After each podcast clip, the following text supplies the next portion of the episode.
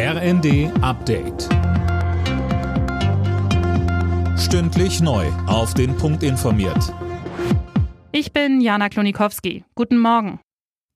Die Diskussion um Entlastungsmaßnahmen wegen der steigenden Energiepreise reißt nicht ab. Dabei hat der Chef des Deutschen Instituts für Wirtschaftsforschung Fratscher die geplante Gasumlage kritisiert. Den Fokus auf die Rettung von Energieunternehmen zu legen, sei der falsche Weg, sagte Fratscher in der ARD. Und weiter?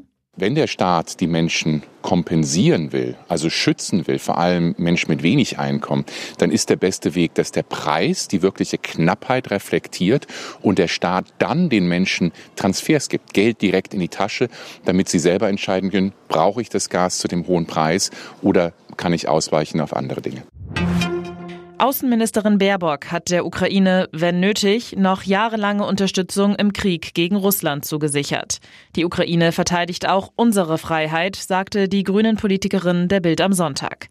Mehr dazu von Dirk Justus. Baerbock mahnte, die Welt müsse sich darauf einstellen, dass dieser Krieg noch Jahre dauern könnte. Schließlich habe die russische Regierung leider von ihrer fixen Idee, die Ukraine und ihre Menschen zu unterwerfen, nicht abgelassen. Die Ministerin stellte sich auch hinter die Ansprüche der Ukraine auf eine Rückeroberung der von Russland annektierten Halbinsel Krim. Auch die Krim gehört zur Ukraine, sagte sie.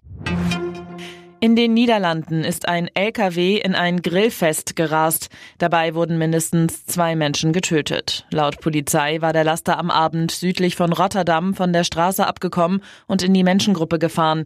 Der LKW-Fahrer blieb unverletzt, er wurde festgenommen. In der ersten Fußball-Bundesliga hat Bayern München erstmals Punkte liegen lassen. Das Topspiel gegen Borussia Mönchengladbach endete am Abend 1 zu 1. Außerdem spielten Hertha BSC Dortmund 0 zu 1, Schalke Union Berlin 1 zu 6, Mainz Leverkusen 0 zu 3, Hoffenheim Augsburg 1 zu 0 und Leipzig Wolfsburg 2 zu 0. Alle Nachrichten auf rnd.de